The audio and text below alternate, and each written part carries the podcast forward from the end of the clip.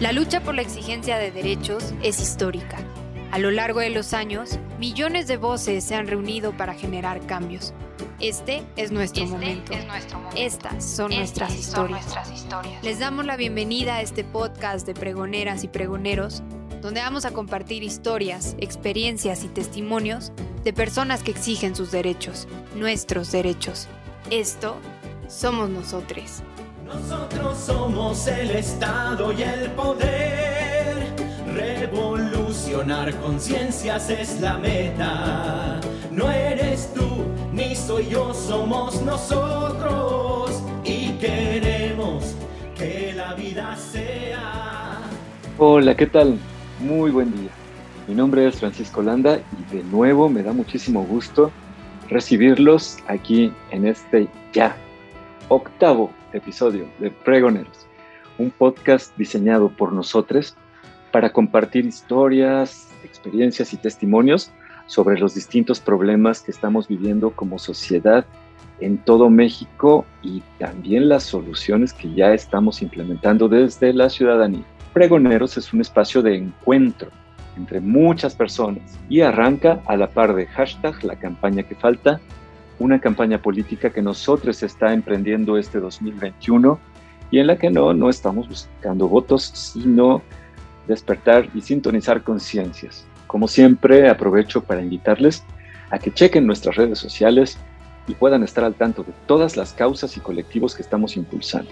En Facebook, Instagram y Twitter nos pueden encontrar como Nosotros MX, en YouTube como Nosotros Movimiento o en nuestra página web directamente www.nosotros.org y cada vez que escriban nosotros sustituyan la tercera O por una X y cuando lo digan y lo platiquen pueden decir nosotres, nosotras, nosotros. En esta ocasión nos toca hablar sobre nuestro hogar, la tierra y en particular México. Creo que a todas y a todos nos ha tocado ver el maltrato a nuestro medio ambiente, incendios forestales, crisis del agua con la sequía, contaminación de ríos y mares, solo por mencionar algunas cosas. A mí esta situación me preocupa muchísimo, me sobrepasa, pero también me llama a la acción como a muchos compañeros. Las empresas nacionales y transnacionales contaminan en todo el mundo, más allá de marcos legales que intentan contenerlas. Hay una falta de respuesta efectiva por parte de los gobiernos y en general hay mucha incertidumbre sobre qué podemos hacer todas, todes, para mejorar esta situación siendo personas comunes y corrientes. Todo está perdido, todavía podemos hacer algo, estamos a tiempo de lograr un cambio. El día de hoy tenemos como invitados a tres personas que dedican su vida a estos temas y que nos van a acompañar a responder a estas preguntas. Pero, ¿qué les parece si en vez de que yo les cuente, ellos mismos nos platican? Hola Francisco, Elvira, Luis Manuel, un gusto estar aquí con ustedes compartiendo este espacio. Yo soy Elisa Castro. Eh, desde pequeña me he sentido fascinada por la naturaleza que nos rodea y tengo la fortuna de dedicarme desde hace 10 años a la protección de la misma. Eh, yo soy bióloga, trabajo en una asociación civil que se llama Natura y Ecosistemas Mexicanos. Nosotros trabajamos en la selva lacandona implementando acciones para contribuir a que se conserve este ecosistema tan importante para nuestro país.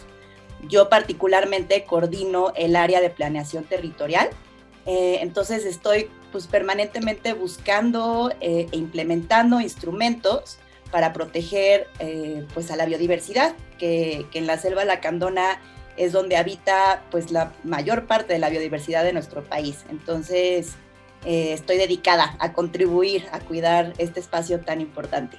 Hola, igual saludándoles con mucha alegría de estar acá. Eh, yo soy Elvira Romero, eh, formo parte de una organización co colectivo que nos denominamos Bajo Tierra Museo, estamos en Querétaro y nos dedicamos a la divulgación estratégica de información sobre el agua en particular pero como pretexto para, pues es un eje articulador del ecosistema, ¿no? Para hablar de un montón de, de, temas que están asociados. Y bueno, yo en Bajo Tierra lo que hago desde mi formación, que es el derecho, soy abogada, es coordinar los estudios legales para la incidencia política y la defensa territorial y también un poco, bueno, junto con el colectivo eh, me hago cargo de la vinculación con otros con otras organizaciones y otros actores. Muy bien, muchas gracias. Y ahora Luis, platícanos de ti, por favor. Hola, un gusto saludarles a todas y a todos. Eh, mi nombre es Luis Manuel eh, León y bueno, yo colaboro en el sector energético renovable. estudié relaciones internacionales, esa es mi formación. Entonces, bueno, los temas que a mí me gustan manejar son la crisis climática y la justicia ambiental. Pues entremos de lleno al tema. ¿Qué les parece si empezamos por esto? ¿Qué tal nos fue con la pandemia? ¿Nos enseñó, nos ha enseñado algo este último tiempo que hemos vivido en cuestión de medio ambiente? No sé, esta pandemia yo creo que es muy importante verla como, como un síntoma, como una consecuencia del modelo que existe en nuestro planeta, del modelo de desarrollo que tiene impactos súper importantes eh, y que están rebasando los límites del medio ambiente. Entonces, yo pienso que, sí ha servido para poner en el debate como un tema central que la forma en la que nos estamos relacionando los seres humanos con, la naturaleza, pues no es correcta, ¿no? Y no es sostenible a lo largo del tiempo. No sé si, si se van a generar cambios que se mantengan en el tiempo, yo esperaría que sí, y creo que sin duda este encerrón para, para todos, sí, en, en, el momento en el que, que, estuvimos todos trabajando desde casa y todo, sin duda, pues modificó también, ¿no? las, como los efectos que tenemos, sobre todo, por ejemplo, en el tema de movilidad, ¿no? Al estar todos encerrados en casa, pues eh, seguramente pues se contaminó un poco menos. Coincido, coincido con, con lo que menciona Elisa, en el sentido de que pues efectivamente eh, eh, la, pandemia del COVID-19 es un, es un síntoma, es una consecuencia de la crisis climática que, que, hemos estado viviendo. Y nada más como para colocar un dato importante, eh, también, bueno, se ha visto la reducción del impacto ambiental precisamente en temas de movilidad. Por ejemplo, la Agencia Internacional de Energía subraya que cayó 50% la contaminación, por ejemplo, en carreteras a comparación de 2019. Pero bueno, esto tampoco significa que que gracias a la pandemia tenemos un, o sea, no es algo positivo, sino simplemente es un reflejo de lo, de, pues bueno, lo cual nuestro sistema pues genera un impacto ambiental pues cuando no hay pandemia, ¿no? Entonces creo que sí, justo hay que poner eh, ojos en el asunto y seguir promoviendo pues que haya realmente respuestas ante el deterioro ambiental. Claro, sí, hasta, hasta dónde son consecuencias mecánicas nada más y hasta dónde cambios más o menos profundos. Sí, yo creo que efectivamente este punto de quiebre, así lo veo yo, o sea, un, un stop, ¿no? Que ya no pudimos como que evadir, ¿no? Eh, nos presenta una encrucijada y donde creo que eh, pues podemos como enfocar, ¿no? Y ver hacia un lado cosas em, en positivo, ¿no? De que el tema se puso en el ojo público, este respiro, ¿no? Que decían la metáfora de que respiró el planeta, ¿no? Por todo lo que el, limitar como la velocidad de la vida implicaba y también que al mismo tiempo fue un empujón para que muchas personas eh, pues nos diéramos cuenta o, estuviéramos, regresáramos al hábitat, que es, que es la casa, nos, nos catalizó, eh, yo he escuchado muchas experiencias de personas que dijeron ya, me di cuenta de que es momento, ¿no? Es momento de hacer esos cambios ecológicos que yo quería. En nuestro caso, por ejemplo, a raíz del confinamiento fue que pusimos el baño seco, este, el, el, calentador solar, la composta, o sea, catalizó un montón y creo que es el caso de muchas personas que se dan cuenta de qué sucedía cuando frenas la vida, dónde está la prioridad en la salud y que la salud ecológica es la salud humana y no como que catalizó muchísimas cosas que son positivas y que podrían caminar. Y al mismo tiempo digo que es una encrucijada porque también no sé si la reflexión a niveles tan profundas va a continuar y si requiere de otros empujones ya posteriores. Entonces también está esta encrucijada de cómo empezamos a enfatizar nuestra visión sanitizante del mundo con, con, con el con la cuestión del virus y pues toda esta contaminación derivada de todo lo desechable, ¿no? La comida, la, o sea, todas esas otras contraluces, ¿no? Este, creo que también, pues no es, no es algo que esté como ya definido, sino que es una encrucijada. Dependerá, yo creo que mucho de cómo miremos, ¿no? Eh, cómo estemos entendiendo esta situación, este presente, hacia dónde nos vamos a volcar. Tengo esa impresión. Y yo creo que justo, Elvira, acabas de, decir algo que yo considero súper importante, que es del presente. Siento que tenemos que cambiar esta narrativa de, la crisis climática, crisis ambiental en un futuro, las los posibles consecuencias en un futuro. Creo que la pandemia nos hace ver que esa crisis la estamos viviendo hoy y las consecuencias de esas crisis nos están afectando hoy. Entonces, ojalá que eso quede, ¿no? Quede como lección. Eh, siento que, pues no sé, por ejemplo, con la crisis climática, siempre lo, lo, vemos como algo muy lejano, como se derriten los hielos allá en los polos. Y no, estamos viviendo la crisis climática todos y, obviamente acaba por afectar primero y más fuerte a las poblaciones más vulnerables. Entonces creo que eso es muy importante de, remarcarlo y de tenerlo. O sea, la crisis climática, la crisis ambiental la estamos viviendo todos hoy. Y esto a nivel de gobiernos, a nivel de la política global, sirve como una especie de pretexto, ¿no? Los recursos acabarán en 2050, en el año, quién sabe cuántos en el futuro. Y menciono esto porque justo es la siguiente pregunta que les invitaría a trabajar. ¿Cuál es el papel de los gobiernos, particularmente del nuestro en este momento? ¿Y cuáles son las responsabilidades que serían exigibles, las respuestas que serían exigibles respecto a este tema? Démonos un respirito, regresamos y abordamos este tema.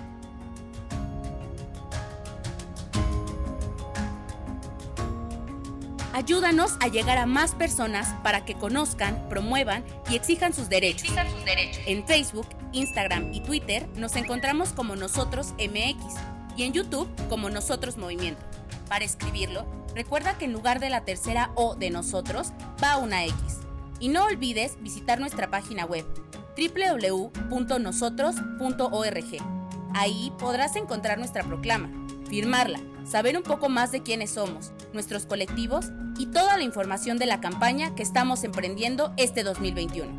Sigamos demostrando que en Bola resolvemos lo que una sola persona no puede.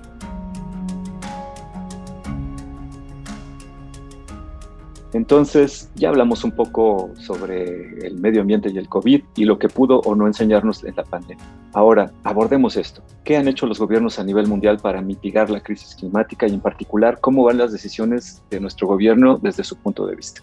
Creo que hay algo como muy evidente que es, uh, tienen que tener un papel fuertísimo en erradicar ¿no? ciertas prácticas que definitivamente ¿no? están, están eh, generando los impactos y pienso en cosas como el fracking o, sea, prácticas que son eh, ya probadamente, ¿no? Este, muy dañinas y, creo que ahí es bien complejo para los gobiernos porque hay mucha resistencia de los grupos de interés. Pero creo que también algo que podría fortalecer a los gobiernos en poder pararse mejor frente a las coyunturas de resistencia de los grupos de poder es trabajar en la gobernanza, ¿no? Y creo que otro, bueno, un foco rojo particularmente en México es el tema de las y los defensores del territorio. O sea, ahí creo que no importa si hemos cambiado de gobierno, de, lo que sea, ¿no? De, de contextos. Sigue siendo una constante que no hay garantía para, y nosotros lo vivimos desde las defensas de nuestros territorios, ¿no? No hay garantía a ningún nivel eh, de gobierno de que la defensa ambiental pueda ser algo, pues parte de la vida pública sin, sin constituir un riesgo y un riesgo alarmante, ¿no? Entonces creo que ahí también hace falta como mucho trabajo. Yo creo que además lo que es tremendamente desafortunado es que en realidad creo que sí se cuenta con, con el conocimiento, sí tenemos las explicaciones de lo que nuestras acciones están generando. El problema es que no se están incorporando de verdad y, y, eso traduciendo en los cambios que se necesitan generar. Y muchas veces se plantea este falso dilema en donde es el desarrollo de la sociedad versus el medio ambiente, como pensar en, bueno, primero se tiene que mejorar o crecer de esta forma y después vemos por el medio ambiente, pero si no acabamos de en serio entender e incorporar que simplemente sin este medio ambiente sano, las sociedades humanas no van a poder seguir, ¿no? Y eso realmente creo que es algo que, se tiene que tomar. Existe el conocimiento, pero pues para tomar las decisiones de hacer estos cambios radicales, no podemos dejar eso fuera. Sin una naturaleza sana, sin agua, sin aire, sin tierra donde cultivar, cultivar nuestros alimentos, pues, pues las sociedades humanas no tienen, no tienen futuro. Y, sin embargo, todos los discursos de economía global y nacional todavía están centrados en el tema del crecimiento. Luis, ¿qué opinas al respecto? Mm, en temas, en términos prácticos, a mí me gustaría eh, colocar también como una serie de datos que justamente, o sea, bueno, una de las consignas en las cuales yo creo es que no puede haber transición energética, en este caso, sin justicia climática, ¿no? Y es muy puntual mencionar que, que en México, eh, justamente el respeto de los derechos humanos por, eh, pues por los líderes ambientales o los defensores de territorio, pues es totalmente invisibilizado. Por ejemplo, en esta semana, eh, pues bueno, recibimos la, la, lamentable noticia de la muerte de, de David Díaz, que era un opositor a la termoeléctrica de Colima, y pues nos hace también recordar el pasaje de Samir Flores, ¿no? Eh, justamente frente a otra termoeléctrica.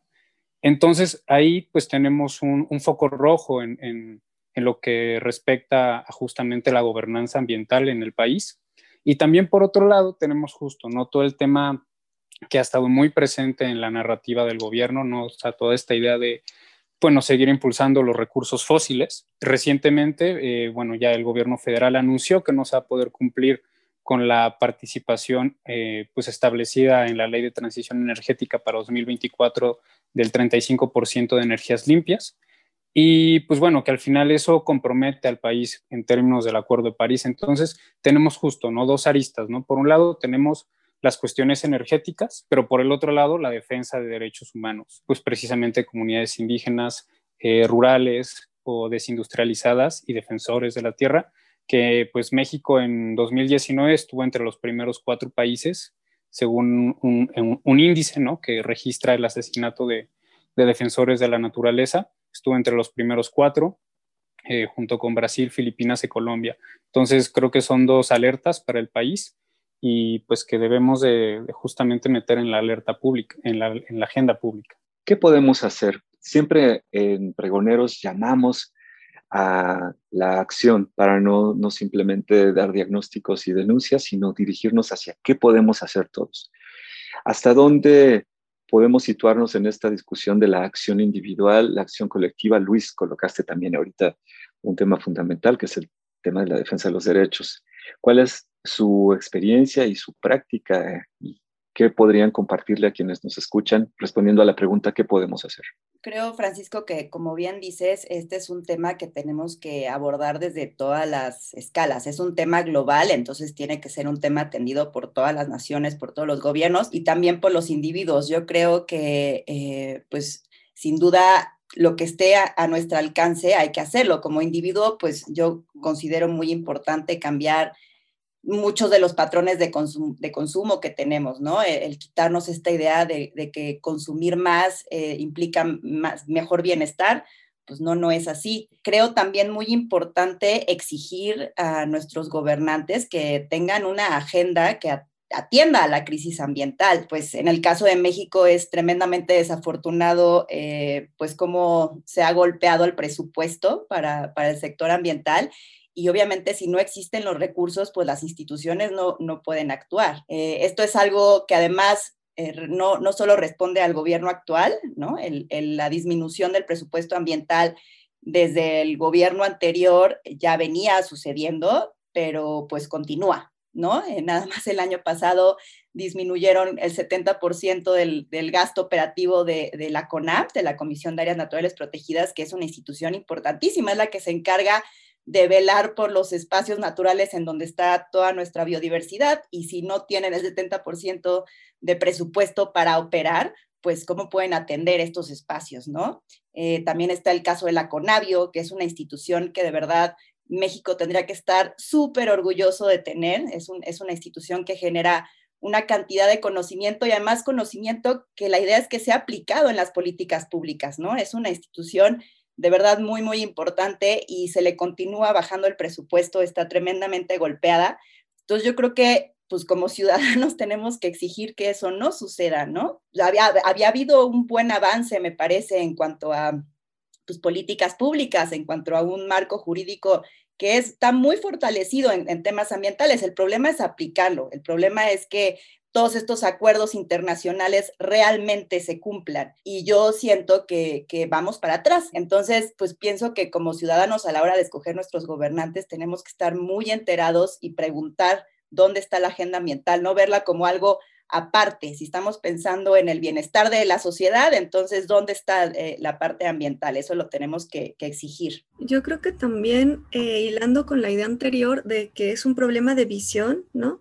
De que en la agenda pública está como que en segundo plano, ¿no? Parece que es más urgente resolver eh, la crisis económica o, ¿no? ¿Qué pasó con el empleo y que, pero en realidad eso, más que ser un tema de jerarquías o de prioridades, es un tema de visión, porque cuando realmente entiendes la función ecológica o la dimensión ecológica de la vida humana, en realidad eh, medio ambiente es igual a paz, medio ambiente es igual a bienestar, es igual a salud, o sea, realmente no hay agendas separadas, eh, no puede existir la, la, sociedad y todas las esferas sin el entorno ecológico.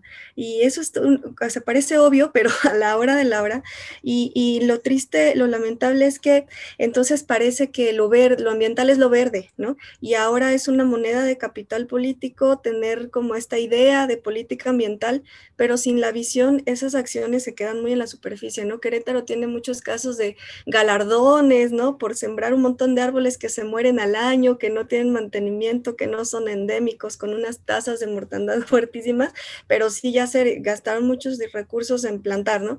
Creo que ahí el, el rol de la ciudadanía es clave en el sentido de, primero, reeducarnos, ¿no? O deseducar y, y, reeducarnos en términos de esta visión para poder también politizar el valor del medio ambiente, ¿no? O sea, ponerlo como una prioridad social eh, que si los gobiernos no están respondiendo a esa, a esa visión, entonces nosotros eh, posicionarla como un requisito, pero si la propia sociedad se contenta con decir, ah, bueno, ya tenemos un programa verde que nadie va a evaluar como política pública, o sea, en realidad es más marketing y pantalla que otras cosas muchas veces, ¿no?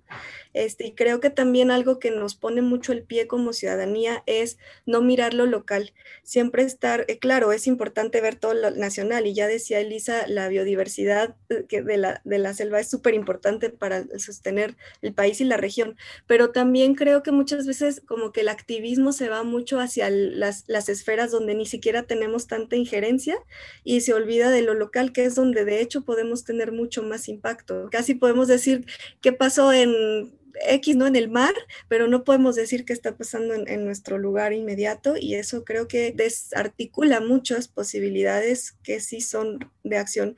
Y la última que yo pondría es también desindividualizar lo ambiental. Hay una trampa, una falacia ahí en responsabilizar al, al individuo, ¿no? De cosas que son estructurales, sistémicas, pero también creo que se articula una potencia bien interesante cuando empezamos a buscar soluciones en colectivo.